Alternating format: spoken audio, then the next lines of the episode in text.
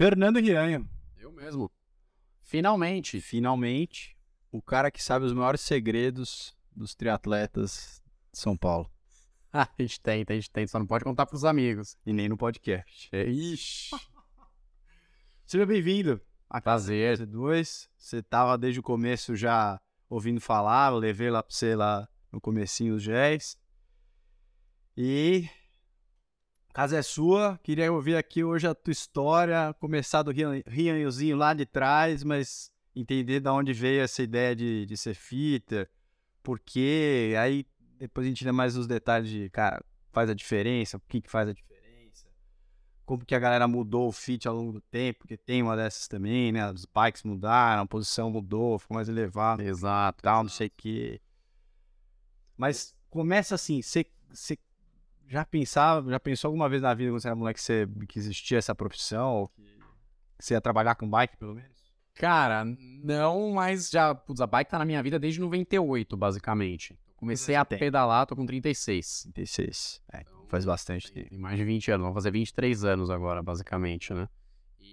Mais tempo vivendo de bike do que. É, 23 não, tô errando o conto, vai fazer 20. Tô, tá, tô velho, puta merda, mas. Esquece, deixa passar. Eu comecei a pedalar em 98, já tinha uns amigos que estavam pedalando, um pai de um amigo nosso, um amigão, assim, infância, tinha uma bisquetaria, então tinha uns moleques que davam uma brincadinha ali, tinha uma mini equipezinha de brincadeira do bairro. E eu quebrei a perna, fiz uma fisioterapia muito ruim. Pedalando? Não, não, jogando futebol. Jogando futebol, fui buscar a bola, era ruim, eu isolava a bola, então eu tinha que buscar a bola no barranco, né? Aí você quebrou, não era nem jogando futebol, foi caindo barranco. Foi caindo barranco buscando a bola. e aí fiquei, sei lá, quatro meses e meio engessado, era pra ter feito cirurgia, aí depois falaram, ixi, ia ter feito um mês atrás, agora não dá mais. Fiquei engessado, perdi muita mobilidade de, fle- de flexão e extensão de, de joelho total, massa muscular. Fiz uma fisioterapia muito ruim e eu tinha comprado uma bicicletinha de mercado, eu falei, cara, vou começar a tentar pedalar com esses caras de vez em quando aí pra ver se volta a 15, musculatura. 16. Tava com 12 anos na época. Ah, muito. Ah, tá 12 pra 13 anos, é isso? 12 anos, 12 anos eu tinha. Aí comecei a dar uma pedaladinha e falei, cara, esse negócio é legal. Só que eu tava com uma bicicleta péssima de, sei lá, 20, Mas você tinha essa noção com 12 anos de preciso voltar à musculatura? Cara, não sei de onde veio, mas foi a única coisa que eu pensei que poderia voltar. É. Eu Não sei também, eu nunca tinha parado pra pensar nisso, mas é verdade.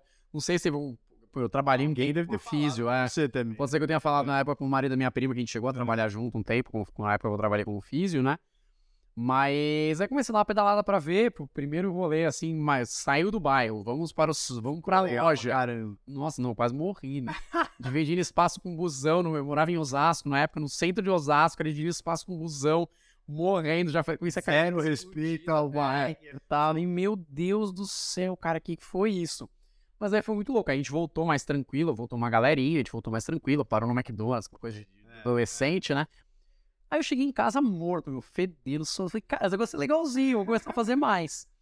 Aí comecei, eu falei, cara, com essa bike não dá. E assim, cara, eu sempre tive um perfil de gordinha, a família toda é gordinha, meu, meio operada do estômago, tudo. E eu falei, cara, aí eu falei com meu pai, falei, cara, eu queria comprar uma bike nova. Ele falou, nem ferrando, comprar um baita português, mão de vaca até hoje. Ele falou, não vai, você tá louco, vai gastar mil reais numa bicicleta na época, né? Você tá maluco, não sei o que. Eu falei, cara, eu vou fazer o seguinte. Falei com o pai do meu amigo, ele falou, eu te faço preço de custo, vai dar mil e poucos reais. A gente vai encomendando as peças conforme você conseguir pagar. Beleza. Eu fui lá, co- como eu fazia? Parava de comer, porque eu tinha mesada pra comer na escola. Então, Tu cara, emagrecia. eu matava o lanche, eu emagreci e juntava o dinheiro pra comprar a bicicleta. Demorou uns seis meses, mais ou menos, eu juntei uma boa parte da grana. Da hora. Ganhava 10, 15 reais de mesada ali no dia, alguma coisa do tipo. Dava pra, quando eu ficava até a noite na escola e tal. E aí, o pai do meu amigo, uma época, chegou no final do ano, mais ou menos, mais ou menos março, que eu encomendei o quadro. Foi a primeira coisa que eu comprei, se eu consegui comprar o quadro. Falei, caraca, tem um quadro, ele tem alma. É, exato. Um desenho famoso- dela. que você começou mais novo, mas é o famoso Alfamec Tirreno. É. Quem é das antigas conhece esse quadro, né? E aí, cara, eu... Chegou na época de, de Dia das Crianças, alguma coisa de feriado, ele, uns caras se mandaram embora da loja, eram irmãos, alguma coisa assim, sumiram e eu estava desesperado, pô, época de vender coisa pra caramba, e eu ia lá, tipo, de, pô, era perto da minha escola, eu ia lá, passava o dia lá com eles, quando não tinha nada pra fazer em casa. E, cara, de repente eu consegui fazer um monte de venda, sem querer. Eu odeio fazer venda. Péssimo vendedor. Mas eu acabei fazendo um monte de venda, cara. Foi muito engraçado. E aí ele falou: Meu, você me ajudou tanto, ó, vamos montar tua bicicleta, depois você vai terminando de pagar. Quando chegou no Natal, eu ajudei mais um monte. Ele pegou minha dívida e rasgou. Tua bike tá paga. Tipo, lá Sei. na a, a listinha dos devedores, assim, na loja, né, no escritório. E aí, comecei a pedalar com mais frequência mesmo em 90... e- Foi, ó, falei que foi 98, mentira, que eu virei a perna, foi 99. 2000 eu comecei a pedalar. 2000 eu falo que é um marco ali, então... Bom, tem 23 anos em si que eu comecei a treinar. Eu comecei a treinar com esses Ah, amigos, a treinar, então. É, a gente tinha três treinos por E semana. aí você já tinha noção de prova que rolava Ah, tinha, tinha muito. Antigamente tinha muita provinha. de bairro, assim? É, mas em São Paulo mesmo rolavam umas provinhas meio que da federação, que eram ligadas, alguém que organizava parceria com a organização. Chamou, falou, veio aqui ontem e falou que tinha prova pra cacete aqui. Tinha, tinha muita provinha, cara. Provinha de quarteirão, tipo, vai 500 metros, retorno, 500 metros, retorno. É. Categoria mountain bike, categoria de tudo quanto é idade. Aí tinha elite também, que largava tudo em horário separado, mas sempre tinha uns dois pelotões ali no meio da prova, tal, rolando. E era divertido, a inscrição tipo, sei lá, 10 reais por É. de alimento. Animal. Era super Fazia legal. todas. É, e você tinha essas provas de asfalto, então botava um pneuzinho slick ali no mountain bike, né? Mas tinha muita prova de mountain bike também no interior. É, tinha campeonato interestadual, tinha várias etapas, que era vinhedo, que era Mas é cross. esse que, tipo, enduro, assim? Não, eram provas mais de cross country, Tá. de circuito, não cross country olímpico. Tá. Que é o Cavancini, por exemplo, Sei. faz, né? O, é, toda a equipe dele, basicamente, o foco dos caras é o cross country Então olímpico. você tomava uns rola também. Tomava direto. No, uma bola de mountain bike é. É que geralmente você cai no fofo, né? Melhor. No asfalto é pouco mais seco. É. Então, eu te- tenho histórico, eu tenho histórico também. Não foi tão fofo. Uma queda não foi tão fofa. E aí, cara, eu comecei, comecei a treinar, treinar, treinar. Pô, entramos no. Tava no oitava, sétima, oitava série, eu comecei a pedalar, entrei pro colegial, falei, cara, eu gostei desse negócio. E era assim, era duas, três, era três vezes por semana, era certeza que eu treinava, até começou a virar quatro. E, pô, moleque, ia pra academia com o pessoal da escola, essas coisas, né? E comecei a levar um pouco mais a sério. Quando chegou no terceiro colegial, minha mãe falou, cara, você tá levando um negócio um pouco a sério? Ah, de tal, e aí? Como é que é? Eita. Só que aí aconteceu, eu tava treinando bem, só que assim, não tinha orientação de treinador, não tinha orientação, não tinha orientação nenhuma. Tinha emagrecido pra caramba, assim, já tinha dado uns teto preto meio de treino. Uhum. A, a minha mãe começou a ficar preocupada, apesar dela falar, ela não liga muito. Ah, é treinador? Pra quê, né? Ela falou, não, eu acho que você tá precisando de uma orientação, agora eu tô preocupada. E eu comecei a treinar com o José Rubens Delia, que é um cara, um dos caras mais das antigas. Começou com o Marcos Paulo, com essa história de assessoria e É. tal. E ele treinava muito os pilotos. Então ele ajudou o Nuno Cobra, se eu não me engano, com a preparação do Ayrton Senna. O Bruno Senna fazia preparação física com a equipe dele e tudo mais. Então, Tá. o próprio Burt, fazendo. o próprio Burt, quando começou a preparação física no automobilismo, ele fala, ele brinca. Ele foi uma vez bravo pra mim. O Zé não me botou pra pedalar, ele botou todo mundo pra pedalar, eu só comecei a pedalar depois. Por quê? Sei lá, ele não botou o Burt pra pedalar, ele Ele deve ser o único que pedala. pedalar pra caramba, é. Né? Mas tem o Tony também. pedala. Tem, Não sei se fez. Acho que não, não, não foi da época junto com o Zé. Tem mais, tinha. O Beto Gressi, Ele bota todo mundo pra pedalar. não pedalava, cara. Daí, aí, assim, eu comecei a treinar com a assessoria dele, né? Ele era o coach lá, o head coach, tinha uns treinadores. E eu tava naquela dúvida de o que, que eu vou fazer na faculdade. Eu tava com 16 anos, eu era um ano adiantado. E eu naquela dúvida, eu falei, cara, eu tô gostando desse negócio de esporte. eu Só, só pra dar de esporte. Pra, dar, pra pintar o quadro. O que, que era treino naquela época? Era USP? O que, que era? A USP. A Né? USP, à noite, pelotão da morte, os caras arrancando retrovisor de carro. Pelotão da morte por quê? Era o pelotão, é, enfim, pelotão da morte. Porque, cara, porque a USP um sempre, espaço assim, era sempre a USP. sempre a USP, não tinha muito pra onde ir. É, eu estudava de manhã, então meu horário de treino era à noite, e o horário principal de treino na USP dos ciclistas era à noite. Tá. À noite era o pelotãozão, pega pra capar, 50 por hora no meio da USP, dividindo espaço com ônibus, um aluno chegando pra fazer aula ou saindo de aula, ônibus, etc. Aí tinha briga com o motorista de outro, o diabo, né? Eu nunca fui de, Então nunca foi easy pro ciclista. é, nunca foi, né? O ciclismo, tipo, a gente viu agora esses dias aí, saiu umas meninas que, pô, o motorista de ônibus que não tava nem com passageiro, nem nada dentro, ou seja, não tinha pressa, só tava, não tinha horário, eu só tava puto, fechou um cara, quase atropelou um ciclista e depois foi pra cima das meninas. Tipo, desnecessário, a USP vazia numa sexta-feira, num horário seis e meia da noite, que não tem um trânsito, ó, Pra casinha. Completamente. E isso é histórico da USP de muitos anos. Não sei por que lá dentro ele tem- eles têm uma tendência, acho que a ter motoristas um pouco mais velhos. Eu não sei se isso. Cara, é complicado, porque eu já tive situações muito boas, sendo o cara parado, a buzinadinha, poxa, pode passar aí, mas também já tive problemas na USP. A USP sempre foi um. Foi um centro legal de treinamento de ciclismo, mas sempre foi problemático. Sim. Porque assim, é onde tem, então por isso que eles liberam. Mas é... não é uma convivência muito pacífica. Por mais que eles tentem, tem esse horário maluco das quatro e meia, seis e meia da manhã hoje para treino, né, de bicicleta. É, a USP foi um pouco complicada, mas, poxa, minha mãe até me perguntou assim, e a USP, como é que tá? Eu falei, mãe, não sei, faz muito tempo que eu não vou. Eu tipo, passei durante o 70.3 São Paulo, fui um dia lá de bike um dia antes, e caraca, mó legal, velho. eu acho um lugar fantástico, pô, você tá no meio da cidade de São Paulo, tipo, é o nosso é, Central Park, é, vai de né? Pô, mó verde. Já tenho treinado direto lá. É muito gostoso, ou seja para correr, para pedalar. Esse espaço foi louco aí, das 5 às 6 e meia. E eu pulo é. pra ciclovia que também tá. Tá, tá, tá. Aquela coisa de louco também. Tá, tem gente chutando capivara, é, chutando é, tá uma maravilha. Eu vou lá só pra soltar, porque pra treinar lá é tudo de novo. Tá complicado, tá complicado. E aí eu falei pro Zé, eu falei, Zé, cara, ele perguntou pra mim, ô Fernandinho, né? O que, que você tá querendo fazer de faculdade, né? Pô, você tá faculdade, tô no ser colegial. Olha, eu tava muito na dúvida. Meus pais que não fizessem direito de qualquer jeito, meu pai é contador, tem muito contato com o mercado. Uhum. Cara, mas é assim, é zero minha área, não quero contabilidade, não quero direito, estava muito na dúvida. E aí eu falei, putz, eu queria, eu comecei a pesquisar a área de educação física e na USP, e na, e na época tinha na Federal da Bahia e na USP, se não me engano só, tinha faculdade de esporte. E o que era a faculdade de esporte? Você não virava professor de educação física, você virava treinador. Então você podia ser hum. técnico, treinador, Mas ainda etc. existe isso. Existe, existe essa faculdade. É diferente de bacharelado e... É. Como é que fala? Ih, sumiu agora. Licenciatura. Eh, de bacharelado, né? Tem essa diferença. Aí eu falei, cara, é isso que eu vou fazer. E você... Mas essa faculdade também te dá... Você tem direito a ser é, treinador também? Isso, isso, isso é. Exato, você não pode dar aula em escola, por exemplo, de educação física. Mas você pode dar, ser treinador. Quatro anos, normal, igual o curso normal de educação física. Então, é, é faculdade de educação física e esporte, a faculdade chama na USP, né? É... Aí conversei com ele e falou, cara, mas moleque, 16 anos, você não tem perfil de treinador. Eu chorei, fiquei puto, né?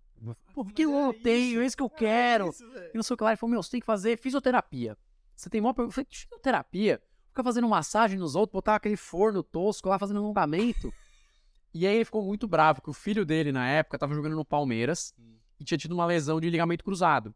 Que é uma lesão bem séria. Sim, Muito jogador já teve, né? Difícil de recuperar. Exato. E ele tava começando o processo de fisioterapia já mais ativo. Hum. Aí o Zé chegou para mim e falou o seguinte: você vai vir aqui de terça e quinta, que é o dia que você treina no, à noite na USP. Você vai vir aqui para acompanhar a fisioterapia do, do meu filho. Se quiser, você pode usar a estrutura de fortalecimento que a gente tem aqui. Eu não vou te cobrar, mas eu quero que você entenda o que é um trabalho de fisioterapia de verdade. Aí fui lá, falei, cara, é um negócio interessante. Minha visão era bem. Né? É. E aí fui, por exemplo, o marido da minha prima, eu comentei, trabalhava muito com galera do jiu-jitsu, MMA, etc. Uhum. Fui algumas vezes na clínica dele, vi, falei, cara, esse negócio é legal, um negócio ativo. É um treino, basicamente, Sim. né? A fisioterapia. Você, você não sai da fisioterapia, nossa, que gostoso. Você fala, caraca, tô arrebentado. Tem que sobreviver o resto Sim. do dia, né? Já tem mais 10 sessões pra fazer. Exato. E aí eu falei, pô, isso aí é legal. E ele deu essa, esse, esse tipzinho, né? Falou, cara, aí tem um negócio na área que você pode trabalhar, que é um negócio chama Bike Fit. Poxa, ele falou também já? Falou. E eles tinham comprado, existia um sistema que era um Bike Fit Kit. É. Você comprava, era uma maleta, tinha um manual. É. O curso era esse, vinha um manual é. com as ferramentas. Não tinha um YouTube. Exato. Cara, ó, você mede isso daqui e tenta fazer isso daqui, se der certo, legal. E ele comprou para eles terem lá. Inclusive, o meu primeiro bike fit foi com um dos treinadores dele, o Ale. O Ale é treinador de triatlon hoje e tudo. E aí ele brinca, falou, seu primeiro bike fit foi comigo. Ele que fez? Ele pegou o manual falou, cara, primeira vez que eu tô fazendo isso, vambora. Vamos ver. É. E aí eu falei, cara, até que esse negócio é interessante. Pô, melhorou um monte, conforto na bike, não sei o quê. Eu falei, poxa. E comecei a pesquisar, a pesquisar. Isso já com. Isso. Tava com 16 anos nessa época. Cacete. Fui pra faculdade, já entrei na sequência na faculdade, então entrei na faculdade com 17 e fui, ué, vou fazer fisioterapia. Se eu não gostar do curso, né? Entrei. Tinha acabado de fazer 17 e tal. Eu faço aniversário em janeiro, fiz 17, tá? Fevereiro tava começando as aulas. É, vamos ver como é que é. Meu pai dava lá na, na faculdade que tinha um curso legal de fisioterapia. Falei, bom, vamos ver. Se eu não gostar, no máximo, como eu não vou pagar mensalidade, eu só perdi a matrícula. Você fez. Você fez USP? Não, não. Fiz uma faculdade particular, mas meu pai era professor. Ah, tá. Então eu era bolsista. Uma... Exato. A faculdade era muito forte, terapia, tinha uma baita clínica própria, legal. tudo. É... Eu falei, bom, vamos testar. Falei com meus pais, falei, se a gente vê que não é legal, vou fazer cursinho no meio do ano, já começa agora em março, abril. outra coisa. Vambora. Cara, mas na primeira semana eu já comecei a ver, eu falei, cara, esse negócio tem um ramo, assim, bizarro, um monte de coisa, vamos, vamos tocar isso daí. Segui treinando bem forte ainda nesse primeiro ano da faculdade, quer pegar um pódiozinho. Cara, mas você era um moleque muito lúcido, velho. Eu com essa idade eu só pensava em beber. então, Farrear, eu ia velho. fácil depois, né? Puta merda, velho. Você já ficava pensando, mano, esse cara legal. Eu não pensava nem metade disso. Eu falei, não, olha, sem querer, descobri o Bike Fit com uns 20 e poucos. É, não, já fui pra faculdade Caraca. 16, 17 pensando nisso. Só que aí teve uma fase, o pai teve- tinha acabado de construir um, um prédio, alguma coisa assim lá, da, que era uns prédios, móvel meu avô, ele derrubou, gastou uma grana, cara, minha bike começou a dar problema de tudo que era coisa na relação, tinha que trocar a relação inteira. É. Freio tava ruim, já tudo tinha que trocar. Fazer o upgrade geral na bicicleta ou trocar de bicicleta. Aí ele falou, olha, agora eu não consigo te ajudar. Você consegue esperar dois meses? Ele falou, eu te ajudo agora, porque ele não quis me ajudar antes, né? Né? Falou, agora que eu tô tá levando a sério, eu te ajudo, só que eu preciso esperar dois meses. Tudo bem? A gente vai comprar algumas coisas aos poucos pra trocar tudo de uma vez. Eu falei com o treinador na época, ele falou, cara, você tem academia legal? Vai treinando na aula de spinning, eu te passo os treinos. Chegava a professora e falou, ó, eu vou sentar ali no fundo quietinho, vou fazer um treino um pouco diferente, que eu vou fazer duas aulas suas, tudo bem? Não, beleza. Ficava lá, até fiquei amigo desse professor na época, hoje ele tem assessoria, que é o André. É... Aí, cara, só que aí nessa eu falei, pô, já que eu tô treinando menos, começar a sair um pouco com o pessoal com a galera da faculdade, né? Pra ver né? que negócio é esse aqui que a galera gosta, É, né? era site, fim de semana, quase que que é isso galera. Bom, aí adivinha o que aconteceu, né? Três meses depois eu troquei todas as peças da bicicleta, segunda eu tava na balada. Na balada, barzinho. E era complicado, porque a faculdade era de manhã. Então, às vezes, você terminava uma prova, aquela coisa de adolescente já. Vai pro bar. Ah, para 11 horas da manhã, já vamos pro bar, entendeu? Tá, aí sim, agora você ficou Aí uma pessoa normal. normal Agora você ficou uma pessoa. né? Fiquei a- basicamente até o final da faculdade sem pedalar, fiquei uns 3, 4 anos assim, pedalando bem esporádico. Treina zero treino, assim, ia pra academia, alguma coisa, engordei pra caramba, tal, virei baladeiro. Ia pra, cara, eu gosto muito de carro, sempre fui muito fã de carro, ia pra, cara, encontro de carro, fazer diabo, um monte de coisa, né? E aí, quando eu me formei na faculdade, eu falei, cara, eu tô muito sedentário, não dá mais pra continuar nessa. Eu falei, eu vou voltar a pedalar. Só que a minha dificuldade era, eu só treinava no asfalto na semana e eu só tinha luta bike, então eu tinha que ficar trocando pneu toda vez que ia pra Putz. trilha. Enchi o saco. Falei, eu vou fazer o seguinte, minha mountain bike tá aqui, vou dar uma geralzinha nela, tô trabalhando, comecei a dar aula de inglês no segundo ano da faculdade pra ganhar uma grana, né? Uhum. Ter meu dinheiro, quero comprar meu carro, já que eu gostava, etc. Eu comecei a dar aula de inglês, dei aula bastante tempo de inglês, dei quase sete anos de aula de inglês, chegada lá no cultura inglesa até. Deu um tempão, agora eu tô mais enferrujado que qualquer coisa, mas tudo bem. Fazer o podcast em inglês, então. Bora, bora. Quem, vocês fizeram gravar um Com o André Lopes e com a Rachel. com a Rachel, é verdade. Pô, tá vendo? Já dá pra ter feito uma É. reação. Trocar você pelo Paulo. Paulo no inglês aqui foi negação, ué. Eu vi uns pedaços muito bons. E aí, é, assim que eu me formei, bom, me formei. A Ah, fisioterapia tá falando, não, porque ele que ele botou as legendas, velho. Você gastou, você fez, gastou uma- uns dias pra fazer isso aí, velho. Você teve que, você, porque você teve que ouvir o podcast todo e escrever? Nossa, parabéns, velho. Que trampo. Que trampo. Prometo que eu não faço mais inglês, tá? Que isso, tem que vai evoluindo. Ah, a gente pega um AI, um chatbot, um chat GPT. Vai botando automático. Se tiver errado, sem problema, galera. É, tem, tá. tem e vamos embora. Então. É, o, o problema é entender. É. Ó, falando Que às vezes a gente-? Às vezes a gente enrola o, o inglês, aí o YouTube ele, ele assume qualquer coisa. Voltando no assunto. Bora, bora. Aí, cara, eu falei, meu, eu tô muito sedentário, vou comprar uma bike de estrada. Mas, cara, pera, você falou sete anos de inglês. Aí você conseguiu comprar a bike por conta das aulas de inglês? É, tava dando aula de inglês, tá? Assim, porque a fisioterapia ela tem um- uma complicação. Você só faz estágio pela faculdade. É igual a medicina, numa parte da Sim. medicina que você tá pagando pra trabalhar, basicamente. Uhum. Então, quando você se forma, você é o quê? Um desempregado. você não se forma, pô, legal, já tô com um estágio, você é efetivado. Exato, essa é uma complicação da área da saúde. Você se forma, você não tem nada na tua mão. Gastou uma fortuna de faculdade, 4, 5 anos e não tem o que fazer. Então eu continuei dando aula de inglês um tempo. Fiquei ali naquela, tipo, fui diminuindo, comecei a trabalhar com, uma- com a minha prima e o marido dela, né? Que ele era o físio. E eles tinham uma clínica legal na Paulista. É...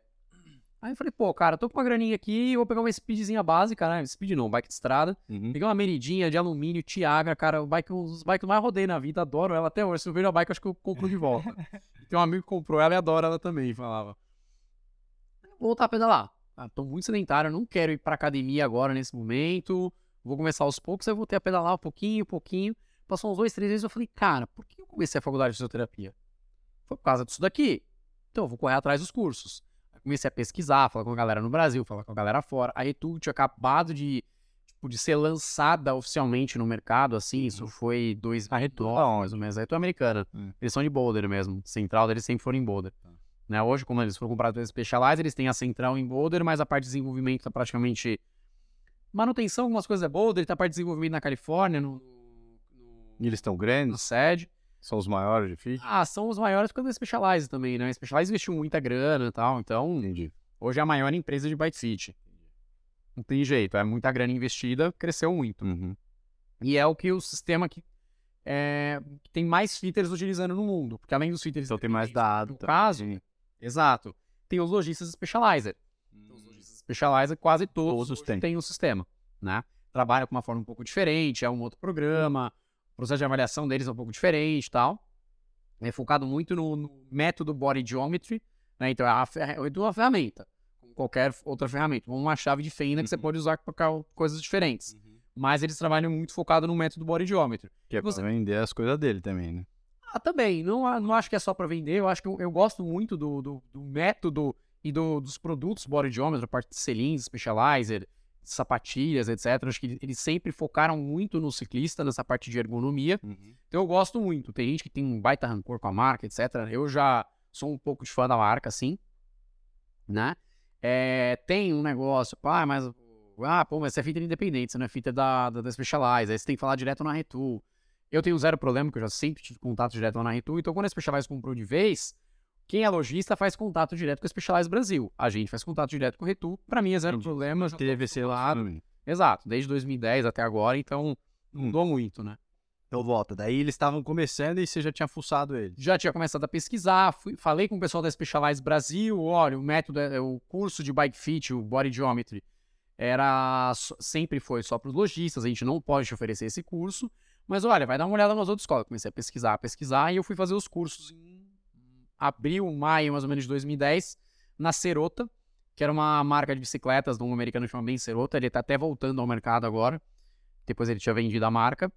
Então eles sempre focaram em bicicletas customizadas, o maior foco deles, né? Então eles tinham um curso de bike fit, era muito legal. Eles ficavam no interior de Nova York, que é Saratoga Springs, a cidade, Hum. que na verdade é do lado de Albany, o fim de mundo que é a capital de Nova York, né?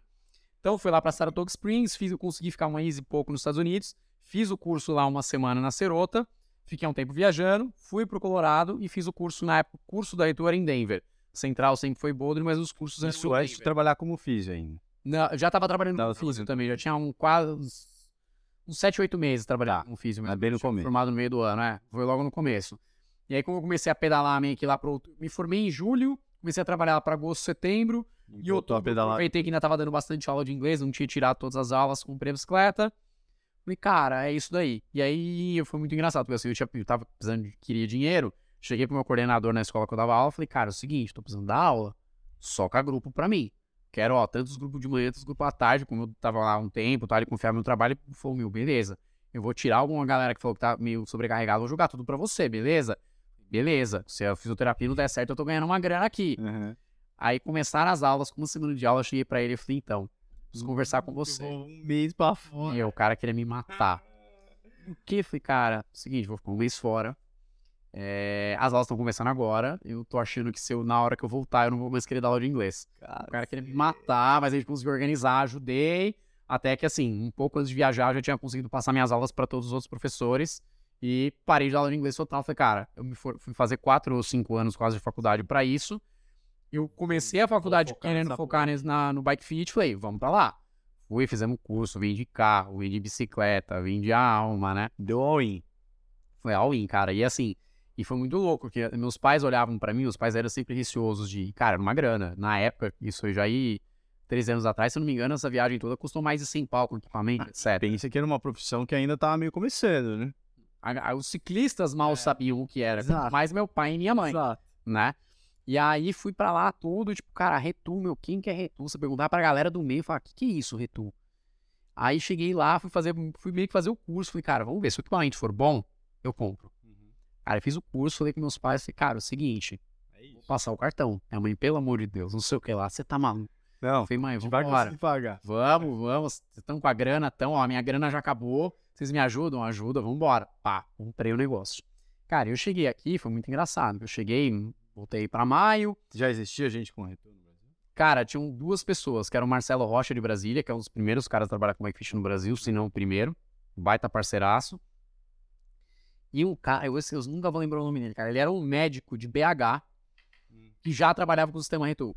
Hum. É, ele, ele virou treinador, esse cara, ele treina com os atletas profissionais lá fora, eu esqueci completamente o nome dele agora. Então, assim, tinham dois caras no Brasil que também tinham acabado de comprar o sistema. Entendi. O Marcelo Rocha trabalhava Mas era super novo. vídeo, Super novo, super novo.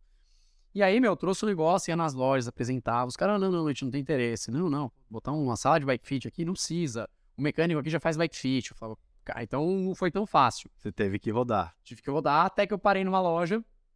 É, eu peguei o contato deles, acho que na revista, liguei pros caras. É. Cara, eu tô com. Pô, vem conhecer a gente, em Moema. Era a Band Sports. Eles eram importadores da Conago, da Time das roupas da Santini na época. Porra, era bem legal, não era bem legal. Era uma loja, loja menor, mas assim, bem legal de, de produtos, Sim. assim. Uma gama de produtos legais. Fui lá, conversei com eles, falei, cara, o cara que tá fazendo bike fit aqui pra gente, tá um pouco lá, ele tá em outras lojas, a gente queria um cara fixo. Só que a gente queria ver como é que é isso daí. Aí chamaram um treinador. Treinado história de né? retorno aí. É, chamaram um treinador, pediram pra fazer um fit do cara, tudo bem? Ele falou, ó, de- tudo bem se fazer de graça? Falei, não, beleza, vambora. Aí fiz o fit, fiz o fit de um outro amigo deles, o cara falou, cara, se- que é o Giba Ambrogi, que é um dos treinadores da Five Ways hoje, É. o Giba. O Giba falou, caraca, meu, que negócio da hora, animal, assim. Tipo, poxa, meu, você tem que focar nisso Já aí. e tal. sensorzinho? Já, já, desde o começo. Era um pouco, ele era todo com fio o sistema, então assim, além dos sensores, tem fios ali pra ligar um sensor no outro, mas tinha um fio que ligava na câmera, que ligava numa mini CPU, era um negócio um pouco complicado, até que dava Mas pau direto Pro cara que tava fazendo, ele falou, cara, da hora. Só que era um negócio. Parece. Hollywood. É, exato, exato. Os bonequinhos É. pedalando ali, fala, cara, o bonequinho de pauzinho que aparecia. E assim, ainda é o sistema com maior precisão é, de informação. O erro do Retu é menor que meio milímetro. Cacete. Só que aí tem aquela história. O erro é menor que meio milímetro, beleza. Desde que você utilize nos pontos anatômicos corretos os sensores. Se você pegar um ponto que seria na cabeça do fêmur, por exemplo, e colocar na crista ilíaca do atleta, que eu vejo muito isso na internet, você bota lá, hashtag retorno no Instagram pra pesquisar os, os tags lá certinho, né? Aí você começa a olhar, cara, o cara bota na crista ilíaca, que é esse osso aqui em cima da cintura, bom, então ele já tem um erro de 15 centímetros. Então ele é um sistema com extrema precisão, mas que ele Se exige... usado corretamente. Exato, ele exige E aí, conhecimento Pra você que. Exatamente. Pra você que foi. que fez. que é físio. Exato. Aí a gente passa a faculdade inteira vendo cadáver. Exato. Sei lá, vendo. Estudando todos os caras, onde que tá? Exato. E fazendo palpação, né, de, do- dos colegas o tempo todo, cara. Todo dia você tá fazendo dupla com alguém pra fazer teste, palpação, o exame físico, né, o exame cinético funcional, digamos assim, vai. É, que você pega a parte de mobilidade, pega a parte de estruturas mais rígidas ou não, de é, partes moles, de músculos, tendões, né? Então você tem que ter um entendimento de anatomia muito, é, muito específico por conta dos pontos anatômicos que você tem que utilizar para fazer as medições de forma correta mas também tem que ter um conhecimento legal de biomecânica, de anatomia, etc., para a parte de avaliação, para você entender. Esse cara é travado. O cara trabalha. Se ele não tem flexibilidade, você vai pra cá, você vai pra lá. Exatamente. Aí você pô, pô, aquela posição ali é aero, mas o quadril dele não gira para aquela posição. Vai adiantar eu colocar o cara naquela posição? Não vai. Ele não vai entrar na posição, eu só vou causar dor. Aí, por exemplo, um triatleta, um ciclista de contrarrelógio, que é uma posição que exige mais. É, se ele o quadril dele anatomicamente não chega naquela posição, se eu colocar ele naquela posição, o que ele vai fazer? Ele vai sair do clipe. Acabou a aerodinâmica. Você deixou o cara super aerodinâmico por 5 minutos, ele pedala 3, 4, 5 minutos fora do clipe. Já era, acabou. Então, é- é- isso, a fisioterapia nesse quesito foi muito legal. Eu devo, falo sempre, outro dia encontrei com o Zé, ele foi com um atleta dele na clínica, passar cardiologista lá na Ultra. E aí ele ficou sabendo que tinha bike fit lá, mas quem que faz o bike fit? Aí o Fernando Ribeiro falou, não acredito. Ele não sabia que eu tava lá na Ultra. Cara, ele bateu lá na porta, ficou comigo lá, Que tem passo, batendo mó papo. E eu falei pra ele, falei, Zé, cara, eu devo muita coisa pra você, eu não sei nem como te agradecer até hoje. Já falei pra ele nesses anos Você tinha atrás, é. 16, 17 anos, foi o cara. Olha isso aqui. Exato, é muito legal. E foi muito engraçado, quando eu comecei a trabalhar com bike fit, pô, comecei a atender na- nessa loja, na Van Sports e tal, Eu fiz um cartãozinho na época, um cartão da, da clínica que eu atendi, adicionei lá Bike Fit, né? Peguei o, a- o cartão padrão da clínica, que tinha o nome de todos os físios, coloquei lá o meu, ficou até meio tosco, tinha o Bike Fit escrito lá que eu mandei fazer o cartão à parte. E eu fui uma vez na 9 de julho, que é umas provas mais clássicas de São Paulo, que tem hora que a federação dá umas comidas de bola e não tem. Esse ano nem sei se tá programado pra ter ou não, eu acho que tá, né? E ela tinha Que é essa prova? Não conheço. a prova de julho é uma das provas mais clássicas de São Paulo. Já teve televisionada na Globo, etc. E é uma das, assim, sempre teve. O Chamorro já ganhou algumas vezes, inclusive. É uma prova que sempre teve várias categorias, amador, profissional, etc. Teve circuito já pelas ruas de São Paulo, passava pelo obelisco dos heróis ali em Ibirapuera, nos túneis, animal, nos túneis. Então, assim, tem hora que eles dão uma comida de bola e não tem a prova. E esse ano, foi logo no 2010 mesmo, dia 9 de julho, fui pro Autódromo de Interlagos pra assistir a prova. Falei, cara, vou sair jogando uns cartões aqui. Tava com um folderzinho da loja, que eles tinham feito um folderzinho com a formação do Bike Fit. Grampei os cartões e saí colocando no ouvido dos carros. Dá umas uma semana, dez dias mais ou menos. Toco no telefone e olhei José Rubens Deli. Eu falei, caraca, o Zé tá com o mesmo número até hoje. Eu tinha perdido o contato com ele uns 5, 6 anos quase. 5 anos, vai. Aí eu atendi, eu fala, Zé. Ele, aí, é você mesmo? Eu falei, é, Zé. Ele, filha da puta, você tá trabalhando com Bike Fit, não me avisou, você vai vir aqui. Aí, pô, voltamos a falar na época. Já tinha montado na teoria o estúdiozinho nessa, nessa secretaria, e era muito perto dele, começou a me indicar alguns alunos e tudo mais. E aí eu fiquei uns bons 10 anos quase sem ver o Zé, e agora ele foi lá na clínica, agora em dezembro, isso daí, no outubro. Acho que foi outubro. Cara, foi muito legal, tipo, 10 anos sem ver o cara, mas um cara que hoje eu tô onde eu tô por causa, eu falo que é por causa dele e por causa do pai desse meu amigo que tinha uma secretaria lá em Osasco. Sim. Que ele, pô, ele levava a gente pras provinhas, meu, lá, meu, saía tudo quebrado, tudo destruído, os caras pedalavam pra caramba, morto. Você terminava a prova, surgia ele, um pastel e caldo de cana pra molecada. Cara, era sensacional. Seu Ivan, meu, era muito legal. E é muito engraçado, que é o Ivan Pletite, né? Muita gente conhece a família Pletite por conta do Henrique e do irmão dele, o Rodrigo Yamaguchi. Todo mundo conhece isso como Yamaguchi, mas eles são Yamaguchi Pletite, eles são japonês loiro. Então, Eles são japonês de olho verde e cabelo meio loiro, os dois irmãos. O Rodrigo, um baita mecânico, o Henrique também. E o Rodrigo foi muito conhecido, porque ele teve parceria com a Scott durante muitos anos, trabalhou na Shimano no Japão, etc. E eles também começaram a pedalar por conta do tio, que o Ivan, que, que pô, ajudava a gente. Eu sou super amigo da família até hoje. Tô mó feliz que o filho dele voltou a pedalar recente, tá com a mountain bike, tá com speed, tá voltando a pedalar, eles tinham ficado uns anos parados. Então, eu devo muito, eu sempre falo isso, ao Zé Rubens, Ivan e toda a família dele, né? Que eu comecei a pedalar por causa deles, e o Zé Rubens, porque ele falou, cara, você vai estudar fisioterapia, você vai trabalhar com um negócio chamado Bike Fit. Então, Luiz é louco, cara. É. Tipo, 20 anos atrás. Quanto tempo na loja de bike? Cara, Ela não existe mais. essa loja. Não, a Avante acabou fechando, ela foi vendida uma época, ainda fiquei um tempinho lá, mas mudou muito o perfil da loja. É, os sócios que estavam lá não estavam conseguindo tocar, motivos pessoais, etc. Eles venderam a loja, mudou muito o perfil. E aí, na época, o que, que eu fiz? Eu acabei alugando um estúdio, um espaço no 9 de julho, junto com o antigo treinador meu. E eu já estava atendendo com parceria na Second Motion, que era uma loja que tinha em Moema, eles estão fechados no momento, mas estão montando um showroom, continuam com a parte de manutenção, né? Atendi bastante tempo lá com eles também, tinha uma baita parceria, acho que eu fiquei uns 5 anos lá na Cycle Motion, lá na Avante, se eu não me engano, uns 4. Atendi um tempo na Pedal Power também, um ano mais ou menos. Mas aí quando eu comecei a atender por conta, eu vi que assim, na loja eu acabava tendo algumas limitações. A Cycle Motion não tinha limitação nenhuma, mas eu tinha limitação de espaço, que eu não podia também roubar espaço da loja, porque o cara tem estoque para vender produto, né? A gente tinha uma parceria muito legal, eles não me cobravam nada para estar lá. Mas eu falei, cara, eu tô precisando de um espaço meu para eu poder oferecer melhor pro meu cliente. É, para eu estar tá, numa sala fechada, em que eu chego pro cara, o cara, cara, é o seguinte, eu tô com um furúnculo no meio da virilha, se o cara precisar, ele me mostra. Espero que não aconteça. Não queremos ver essas coisas normalmente. Às vezes eu recebo fotos no celular. Mas acontece. Acontece, tem jeito, né? É, o cara tá às vezes me procurando por causa de um problema. Cara, é isso aqui que me incomoda. Pelo amor de Deus, me ajuda, né? Vou ter até uma história engraçada. O cara chegou pra mim desesperado, ele tava sem pedalar, sei lá, 3, 4 meses. E aí ele chegou e falou, cara, é o seguinte, eu quero voltar a pedalar. O casamento tá uma merda.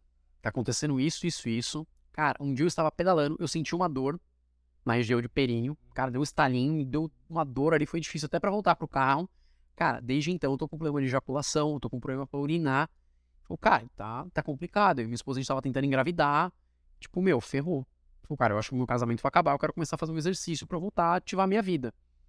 Cara, ele veio do nada, assim, o cara tava tão empolgado que ele, ia comprar uma mountain bikezinha básica. Ele só veio, na época não tinha o simulador de posição pra testar geometria, tudo, fiz o máximo que dava só com avaliação.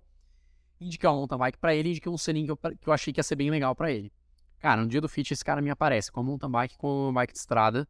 Tipo, gastou uma graninha, uma bike de alumínio, as duas de alumínio, mas bikes legais. Com os selinhos que eu indiquei, ele falou, cara, o casamento acabou. Já era, eles estão eles tão juntos até hoje, tá? Só pra dar uma resumida na história. Cara, fizemos fit. Pra não, É, não voltar só tragédia. exato. Fizemos o fit. No dia, na semana seguinte, a gente foi fazer uma trilhazinha, um pedal de terra, tranquilo, com os amigos. O cara, no meio do pedal, começou a sentir um negócio estranho no final do pedal. Caraca, o que tá acontecendo? Cara, o short estava meio largo, tava raspando. Quando ele viu, ele tava bombando. ele, o Rian me salvou, voltou. Falou que chegou em casa aí. Vamos que vamos. Falei, cara, isso aí. Ele veio, me agrada. Ele apareceu com a esposa na loja. Ó, agradece um abraço. Agradece. Agradece. Engraçado, isso já aconteceu. Essa história é muito engraçada. Fiz os filhos dele, estão juntos, tiveram filho, etc. Mas a história é engraçada, cara. Eu sou muito engraçado da cena. Tipo, ele chegando como eu falei, o cara trouxe a mulher aquele. Cara, eu preciso te dar um abraço. Me deu um abraço, mas tão sincero assim. Foi muito legal isso daí. E não foi você que me ajudou. Nenhum médico me ajudou. Não sei o que. Eu falei, cara. Cara, mas é muito É louco, né? isso. Você mexe com. Porque ciclista. Ciclista normalmente acaba viciando, se apaixonando, ficando obcecado pelo esporte. E se tem um negócio assim, é, é, assim, o cara pedala três vezes por semana, não tem como, né? Exato. Precisa fazer um fit, ele precisa acertar aquilo, porque senão. Exato. E hoje a gente tá vendo assim, Ah, o pessoal que tá entrando muito no mercado, a gente teve esse, vai, vamos contar, a pandemia deu um boom muito grande, agora deu uma estabilizada, né? Deu uma caidinha e teoricamente dizem que tá normalizado no momento, né? A parte de vendas. É, Mas o. A gente teve muita gente entrando pro esporte. Então, o cara, quando ele já entra com um pouco mais no foco esportivo, ele já, pá, pá, pô, peraí, se eu tô querendo um pouco mais de performance, ele, sei lá, corria para performance, então eu quero fazer triatlon para performance, eu quero pedalar para performance. Ele vai acabar focando em equipamento um pouco melhor.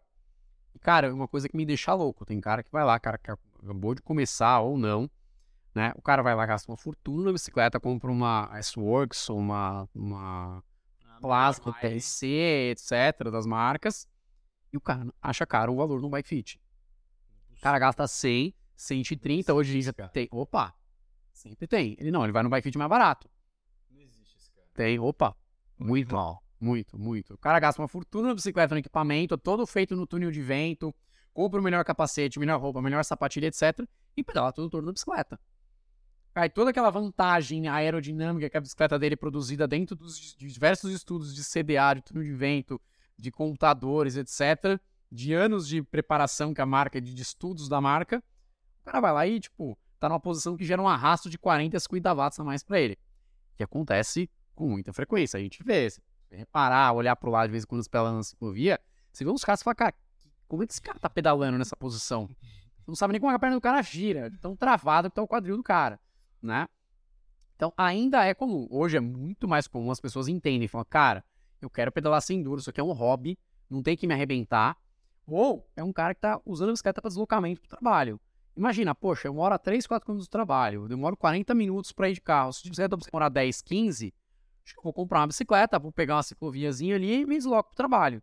Só que ele chega no trabalho arrebentado, chega em casa arrebentado toda vez. O que, que esse cara vai fazer? Ele vai parar de andar com a bicicleta e vai voltar de carro. Sim, vai jogar fora. Vai voar a bicicleta no meio do rio né?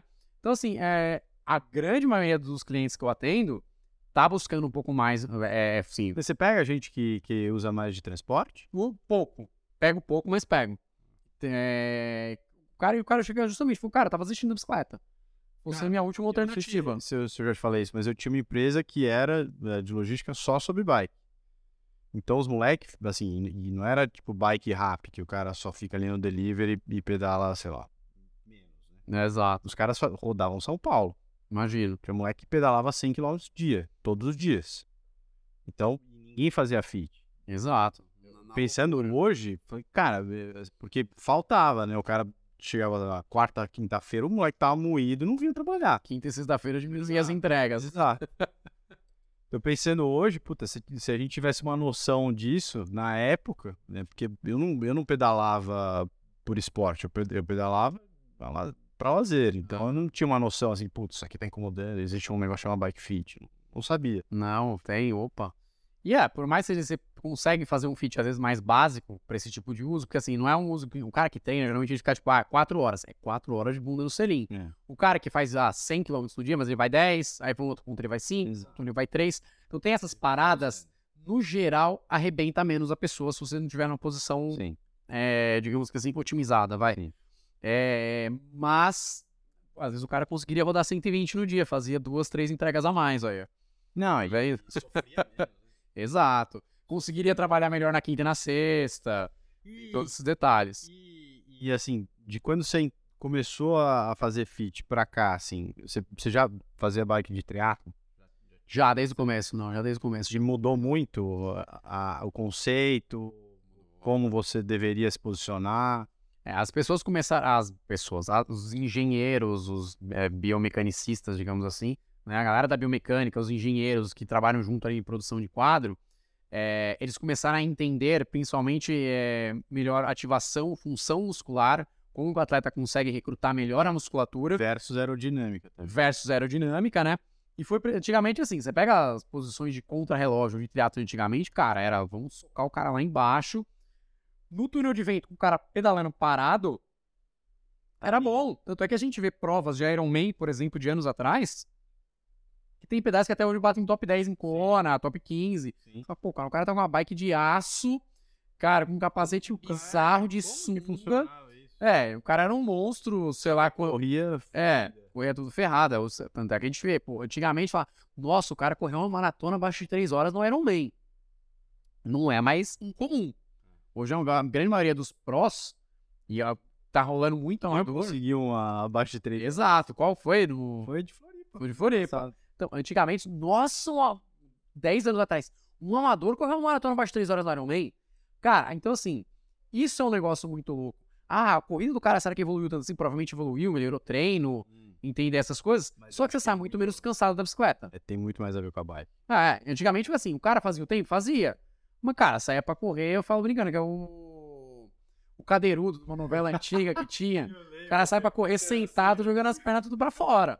Eu falo brincando, agora quando eu vou assistir Floripa, eu fico numa parte que, assim, a galera passa por trás de uma casa antes de entrar na Búzios de volta. Quando o cara sai da T pra T2, pra fazer a T2, né? É, cara, você vê assim, então os caras só olham e falam, meu, esse cara pedalou legal, pedalou bem, mas tá saindo pra correr firme, só olha o cara tá posturado. Aí tem um que você olha, cara, o cara já tá com o óculos torto, o boné, o Zé que já tá, a cabeça já tá torto. Cara, o joelho tá quase acertando as grades lá, você fala, cara, esse trote não vai durar muito, vai virar uma caminhada longa. Então é legal de ver, eu, eu gosto de ver isso. Eu fico sozinho, às vezes, só pra dar uma olhada. Eu falo, meu, coitado desse cara. do na bike. Às vezes eu falo, caramba, o cara pedalou pra 4,50, 4,45, pedalou bem. Aí você olha o cara saindo pra coisa e fala, hum, vai 5, 6 horas aí de, de maratona hoje. Vou ter 42 de caminhada. 200 metros de trotezinho pra sair da T2 e 42 de caminhada, né? Porque de quando eu comecei, cinco anos atrás, é, já, assim, essa, essa história de clipe não existia tanto, né? Eu já existia, mas eles começaram a levantar muito, a fazer esses, sei lá, vai só as marcas gringas, é, Aero Coach, é, Aerocoach, Speedbike, faz customizado, Sync é, Ergonomics, várias. usa. Exato. Aqui no Brasil tem, a, acho que a única que faz é a Speedmet. A faz os passadores angulados pra poder subir e inclinar também, né? Mas isso aí mudou também, né? É, é a, a história do. Essa posição que ele chama do Praying Mantis, né? Que é do, a posição do. Cara, me esqueci o nome do cara agora. Quebrou o recorde da hora, etc. Que é você, teoricamente, estar com as mãos é, bem elevadas, né? Como se você estivesse, teoricamente, com as mãos juntas rezando, né? É... É o louva a Deus, o por- Isso, exato. Né? E só que acontece, ela é uma posição que ela ajuda muito a melhorar a aerodinâmica desde você conseguir ficar com a tua cabeça bem próxima das mãos. Tá? Aí você tem um ganho aerodinâmico considerável com relação a você usar o- os braços retos. Tá. Tá? No geral, muita gente consegue ficar mais aerodinâmico com os braços retos. Tanto é que você, cara, você vê caras como Kinley, Frodeno, eles usam um clipe, cara, é zero Chapado. grau, certinho, chapado, mas são caras que têm uma baita flexibilidade, o cara pedala com um clipe reto, a posição deles não é absurdamente baixa, é agressiva, mas não é absurdamente baixa. Os antebraços completamente juntos, eles usam garrafa no meio. Quando tem garrafa, é garrafa pra cima. Eles fazem né, a bambizinha ali pra garrafa tá pra cima do braço, porque não consegue ficar no meio, porque é junto. E ele tem mobilidade suficiente pra se fechar lá embaixo, que é o objetivo, é você estar tá com a cara mais próximo da sua mão. Sim. Então, independente da posição, se você conseguir jogar teu rosto mais próximo possível da sua mão, a gente está conseguindo uma posição mais aerodinâmica. Além de mais baixo, você está mais fechado. E isso é uma coisa que evoluiu muito nesses últimos, vai, vamos dizer que 15 anos aí. É, as bikes eram absurdamente baixas, as frentes das bicicletas de contrarrelógio, de triatlo, e no geral era até inclinado um pouco para baixo o aerobar, né, o cockpit. E aí foi percebendo que, cara, não adianta o cara estar tá socado lá embaixo, que ele não consegue nem ter mobilidade para aguentar a posição. Então o que, que ele, você faz? Você se trava lá em cima. Como você não aguenta na musculatura, ao invés de você ficar lá fechadinho, você se trava e aí você se abre. Então, ah, beleza, a bike tá baixa, mas você tá com o tronco mais alto até às vezes do que você subir à frente. Então hoje, você pega muito atleta, a gente consegue fazer esse teste no simulador de posição. Eu pego e falo, cara, quando eu quero uma bike meio agressiva, tal, legal, vamos fazer os testes. Como é que tá assim? Não, tô me sentindo bem. Aí eu vou lá, vou conversando, como é tudo manivela no simulador de posição, eu vou lá e subo, sei lá, um centímetro e meio, dois à frente do cara. Como é que você tá sentindo? Ah, não, deu uma relaxadinha tal, mas não sei. Aí você, eu, eu tô filmando ali, escondidinho, sem falar nada. Quando, às vezes você sobe à frente, o tronco do cara baixa, assim, absurdo. Porque ele relaxa a musculatura. Então ele depende menos. Era o meu caso, tá, a gente foi lá. Exato. Então, assim, a gente tem um, óbvio, a gente tem que achar um meio termo. Não adianta a gente ah, o mais alto possível então é melhor. Não, não é. Mais baixo sempre vai ser mais aerodinâmico. Só que a gente tem que achar esse equilíbrio, que não adianta também você tá, pô, essa posição é bem aerodinâmica, fiz o teste no túnel de vento. Aí o cara, e aí, como é que é essa suspensão, essa suspensão, essa, essa sustentar essa posição no meio Iron ou no Iron Man? Putz, cara, 40 minutos é o meu limite. Aí ferrou. Então não adianta você estar tá super aerodinâmico. conseguir aplicar força, porque senão Exato. Além de você, tem que conseguir aplicar força, você tem que conseguir aguentar a posição aerodinâmica e você tem que conseguir ficar nesse clipe. Se você não aguenta ficar no clipe, se você fica se mexendo demais, o objetivo é você estar o mais estático possível, sem ficar, fala brincando, aquele cachorrinho que fica no, no painel do taxista balançando a cabeça, né? Então você tem que ficar estável, porque cabeça balançando o tronco, você mexendo muito ali no selim, tudo isso, além de desconforto, gera mais arrasto aerodinâmico. Aí o cara compra a bike, capacete. Ceramic Speed na desgraça inteira, 5 mil doletas de rolamento de cerâmica. Cara, o capacete de sei lá quantos mil dólares. E, cara, ele tá lá com a cabeça balançando pro lado pro outro, o quadril todo desconfortável, vai sair pra correr, jogar tudo fora. Fez mais força do que deveria, ficou desconfortável, e aí, às vezes, um cara que corre bem, pô, não sei o que acontece, as maratonas são sempre ruins, minha, minha T2 é sempre ruim, sempre que eu saio pra correr depois da bike, é ruim. E eu tenho casos de clientes, os caras falavam, ah, não, tem um maratona para 3 horas e 15, 3 horas e 20 numa prova de corrida. Eu falo, legal. E no Ironman? Ah, não, no Ironman 4 horas. Caramba, 45 minutos a mais é muita coisa. É normal você ter um tempo a mais. Ah, 45 minutos é muita coisa. E você vai ver como é que tá o quadril, etc. O cara tá sobrecarregando toda a musculatura de quadril que ele precisa para estar na bicicleta, né? Tá sobrecarregando na bike, a musculatura que ele precisa para estabilizar a corrida, para ter a melhor biomecânica da corrida dele. Aí você usou tudo que você não, na teoria, não precisava usar tanto na bike. E, cara, acabou com a tua corrida. Fez lá, eu tinha um histórico com um cara que ele andava super agressivo, super agressivo. Não, que assim, eu não ligo de se eu fizer. A, o negócio é fazer a, a bike mais rápido possível na categoria e se eu andar não tem problema. Aí ele falou dos tempos de prova dele, eu olhei ali, eu, cara, mas não tá dando muito certo, né? Eu falei que você tá andando, você tá pedalando pra 5 horas e 5. Os caras da categoria estão fazendo pra 4,50. Meu, o cara me olhou querendo me matar. A frente dele, a nova que tinha a frente bem ajustável da Luke na época, tava no mais baixo possível. Eu subi o mais alto na teoria que dava.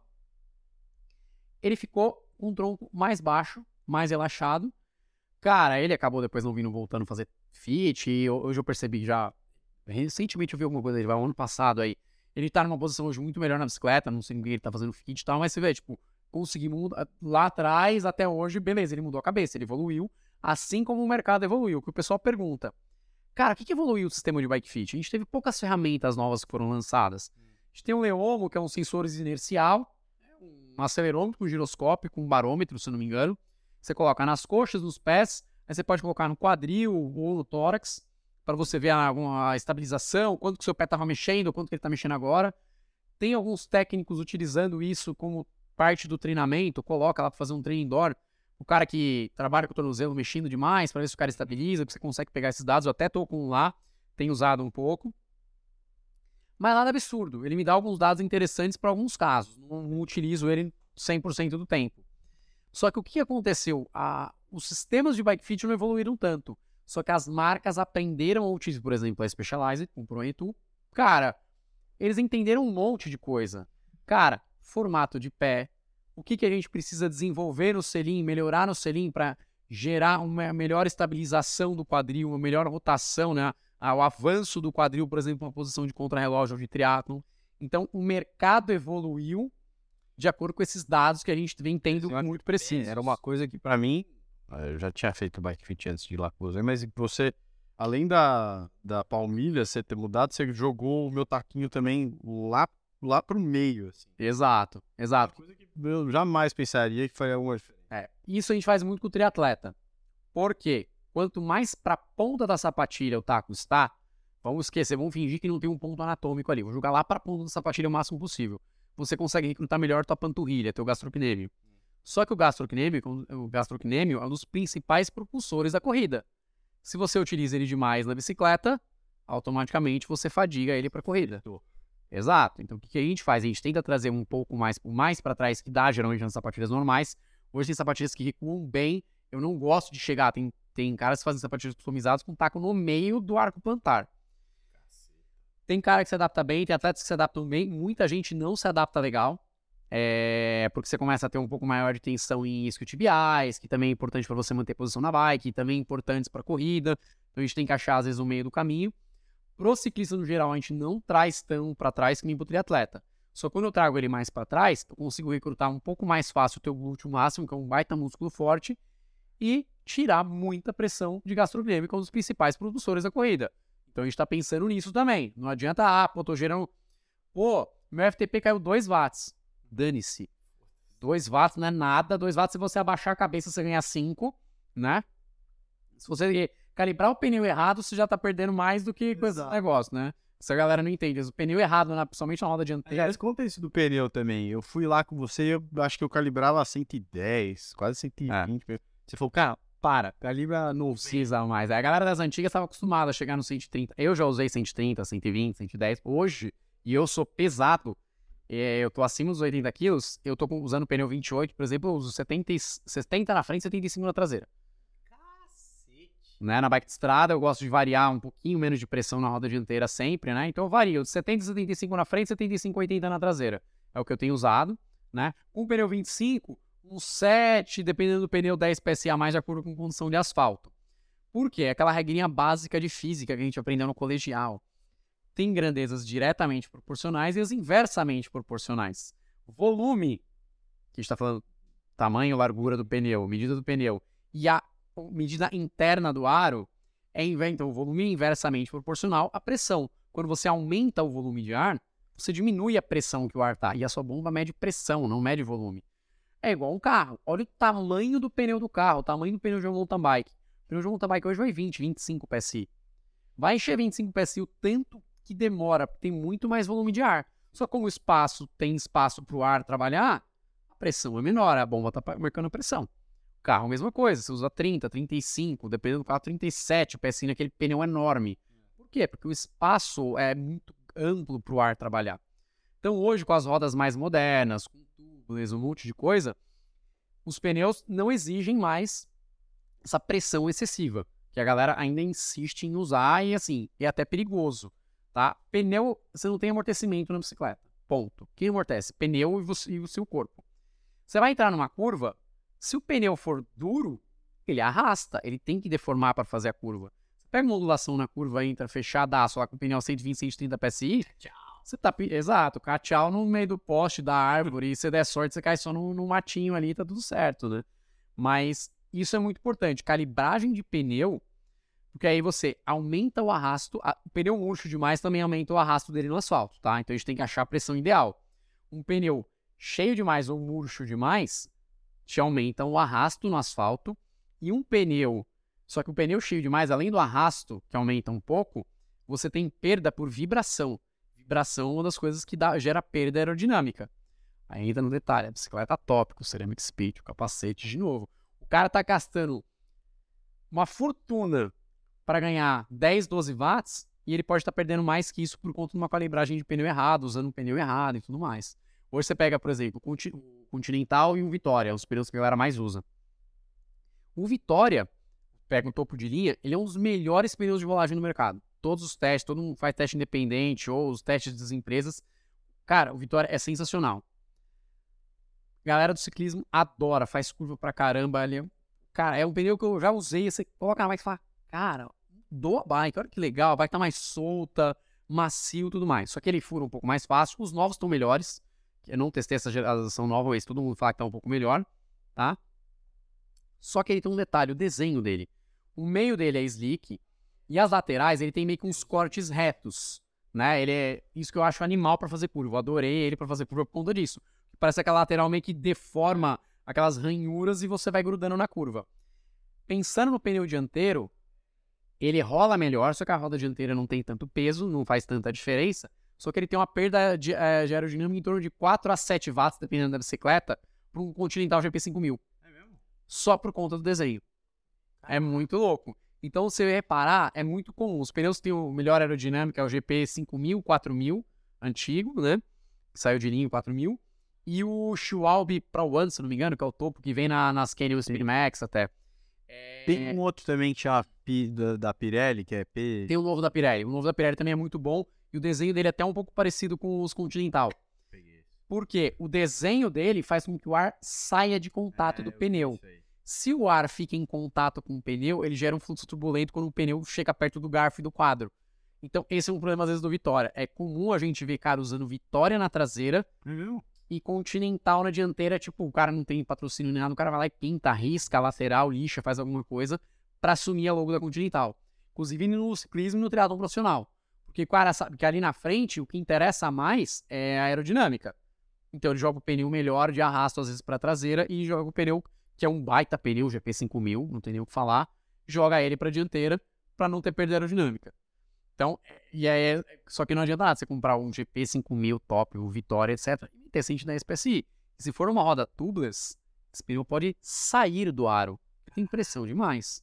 Já ouvi história. Ah, isso é verdade. Eu troquei pré pré a minha a minha, o meu pneu para um tubeless e o, o a turma lá do Ravena falou: ó, pelo amor de Deus, pressão aqui não pode passar de 90. Exato, exato. Se você pega as rodas novas da Zip, que elas têm a, a estrutura interna delas é 25. Você nem pode usar pneu 25. O pneu 25 é exatamente o tamanho do aro.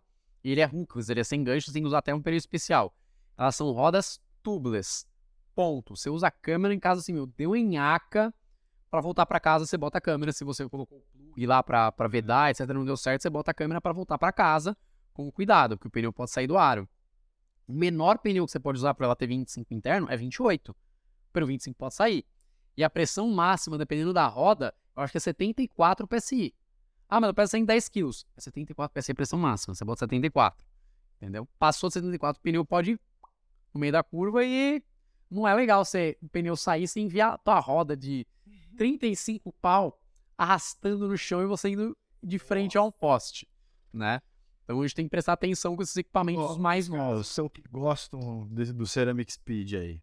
É, qual que é a melhor bike hoje, na opinião Rian ou ciclista bike fit? Ixi, empresta as mãos. Presta umas mãos aí pra gente contar uns dedos, vai. Não.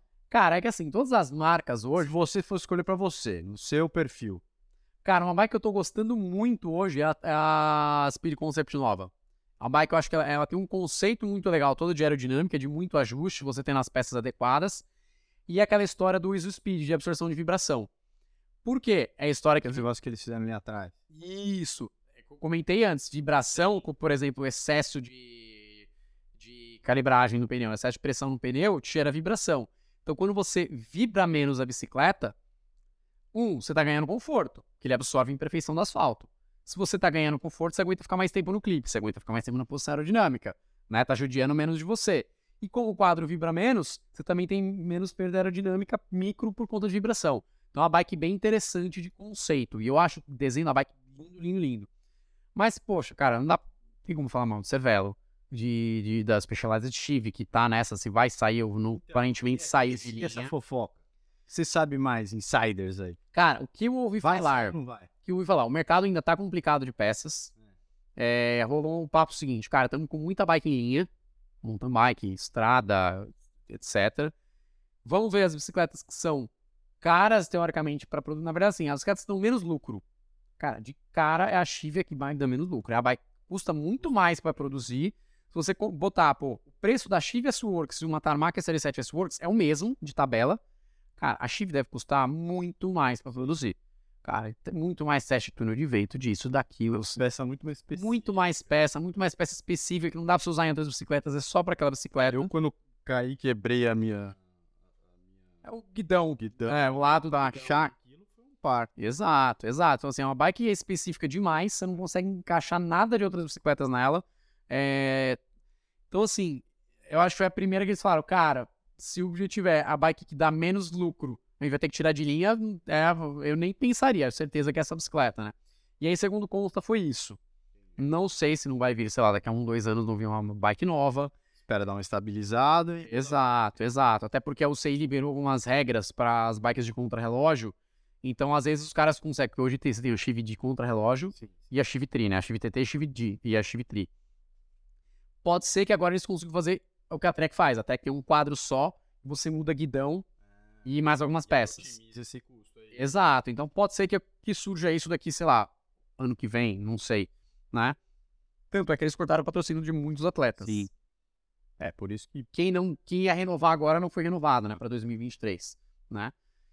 Cara, e o mercado tá complicado. A gente tá vendo Go Outside, um monte de, coisa de área esportiva ou de tecnologia estão mandando gente embora. Specialized mandou gente embora, Go Outside mandou Cycling Tips, Cycling News, um monte de empresa focada né, nesse, nesse nicho tá segurando um pouco as Sim, Rafael, pontas ó, seu, seu emprego aí, velho.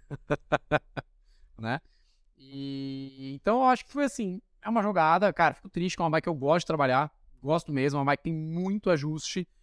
Ela tem teoricamente a complicação que a frente dela ou é só reta ou é bem inclinada, e nem todo mundo se adapta com aquilo. Pô, o Fred da Speedmetrics foi lá, teve uma baita ideia, desenvolveu o espaçador angulado de 10, 15, 20 graus, de acordo com que cada atleta precisa. Tem um gringo que, cara, demorou horrores da Red Sport Bet, um alemão. Cara, custa tipo 400 euros, 500 euros, um negócio assim, essa peça pra chip que o cara desenvolveu. Cara, o Fred vende aqui a 700 e alguma coisa reais. Cara, você pede, dois dias chega, você pediu um Fred Expresso, você tá lá pronto pra fazer o fit. É muito legal. E é muito legal, assim, vários gringos compram com ele, cara. É muito louco. Porque, cara, na hora que o cara converte pra real, fala, nossa, o bagulho é muito barato. Graça, é. E é muito bom o produto dele. Trabalha com material muito bom, muito bem desenvolvido. Cara, encaixa super certinho na Chive. Ontem coloquei numa bicicleta até. É. Um ajuste. Exato. Aliás, foi na, o kit que você vendeu. Ah, foi. Foi o kit que você vendeu. Que você vendeu. Pozari. É, basicamente. vale umas caixas de Z2, hein? Ó. Já, já garanti as caixas de Z2. né? Então, assim, é, isso eu acho muito legal, né? É, a gente, sempre que possível a gente conseguir, quando a gente tem produto nacional, você fala, cara, olha que legal, tá batendo de frente com os gringos, cara. Eu acho fantástico. Eles dizem, Nós aqui. aí, ó. Exato, cara. Bancando o Google. Isso eu, eu, eu, cara, eu dei exatamente esse exemplo hoje para um, pra um cliente. Ela comentou, tá? Eu tinha alguma coisa de Z2 lá de, que sobrou o meu de treino esses dias. Ai, putz, eu não vou conseguir comprar gel pra amanhã, me enrolei. Eu falei, cara, ela falou, nunca experimentei. Falei, Cara, eu acho que você vai parar de usar isso que você tá usando. É, A gente consegue fazer muita coisa boa aqui. E eu vou falar até de treinador. Tem atleta, ah, cara, quem você acha que é o melhor treinador do mundo? Cara, que entende o que é um brasileiro workaholic que trabalha 12, 14 horas por dia. Eu trabalho direto 14 horas num dia, tá? Pelo menos duas, três vezes por semana. É, eu- aí você fala pro cara, não, eu acordo às quatro, aí eu pedalo, aí eu vou trabalhar, aí eu nado na hora do almoço, aí à noite eu corro, eu faço. O cara fala, cara, tá tudo bem, mas como assim você trabalha tudo isso e ainda faz três esportes?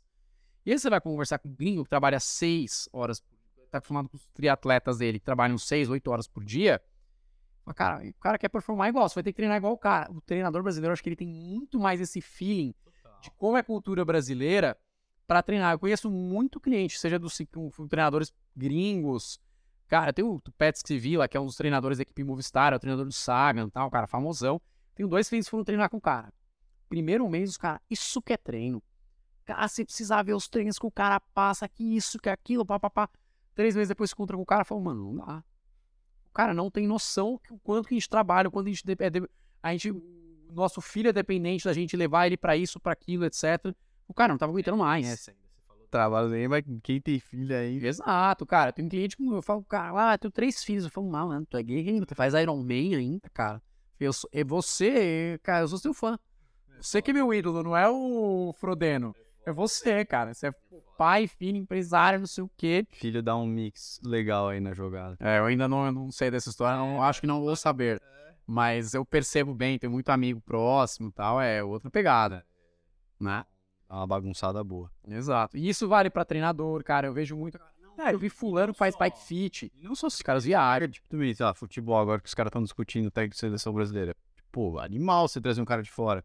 Mas é isso que você falou, é muito verdade. Pega a cultura do brasileiro. Quem vai entender, sei lá, a marra de um Neymar, não sei o que, e vai conseguir fazer esse cara jogar. Exatamente. Tanto é que tem cara que vai pra fora e não se adapta. Chega aqui, o cara joga um absurdo, faz acontece, os gringos tudo louco querendo esse cara.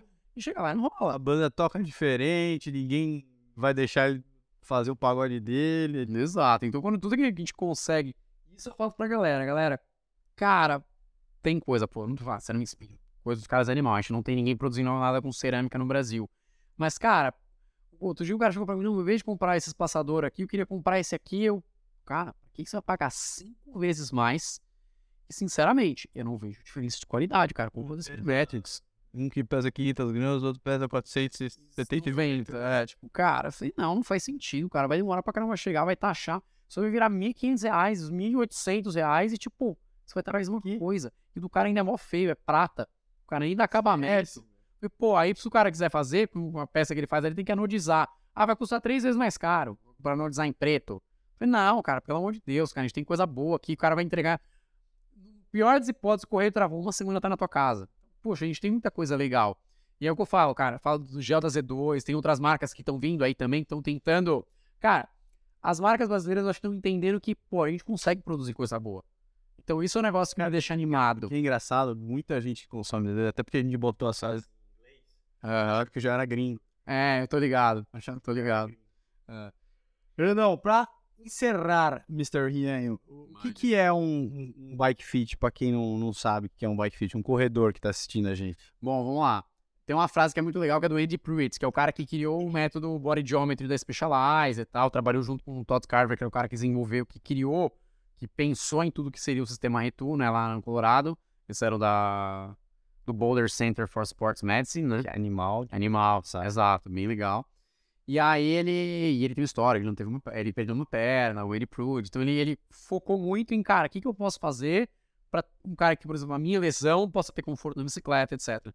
E ele fala, bike fit is a, is a marriage between bike and rider. Vocês vão colocar o... Não, senhor, você vai ter que traduzir. O bike fit é o casamento da bicicleta com o ciclista.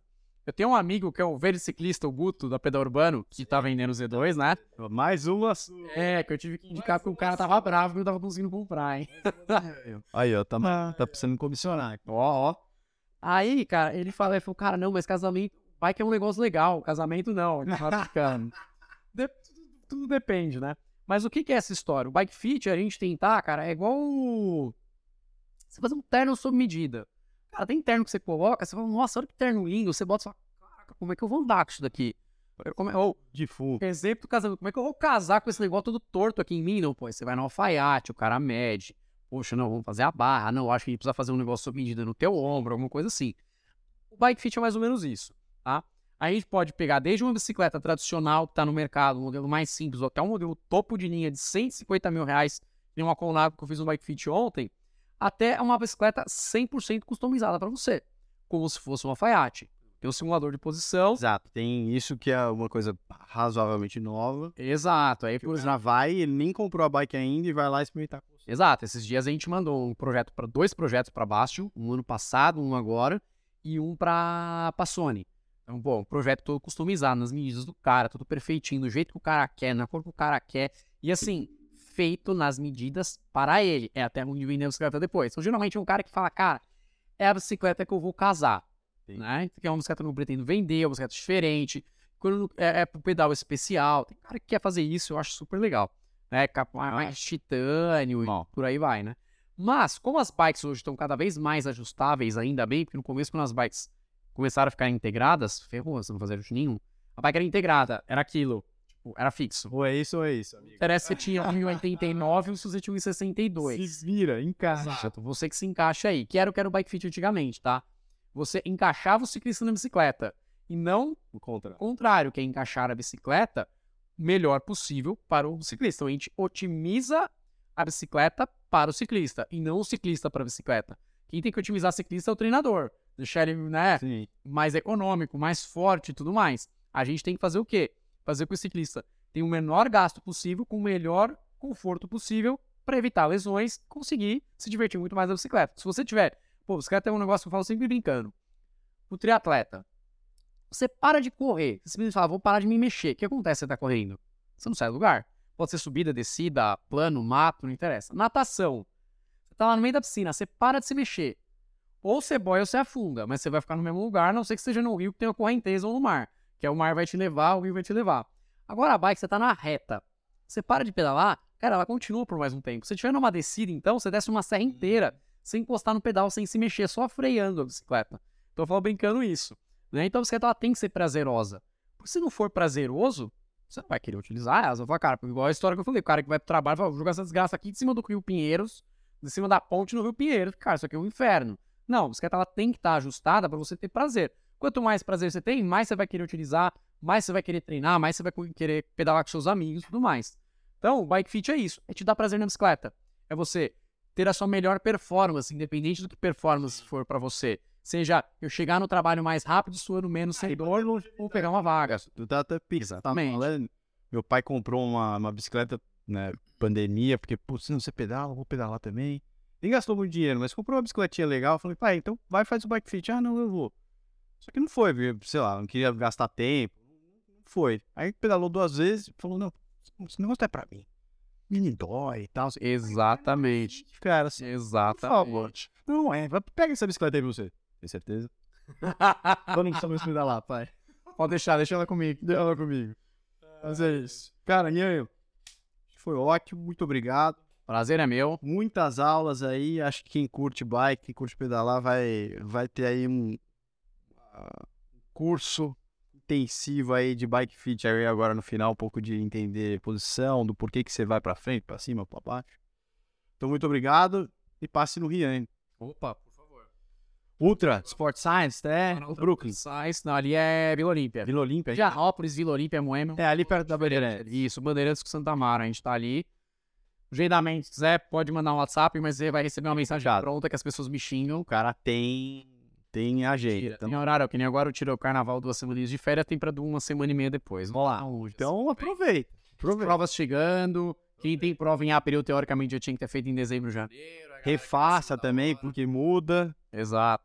Você engorda, emagrece, fica mais forte, fica mais fraco. É isso aí. Valeu, obrigado. Obrigado a vocês, gente.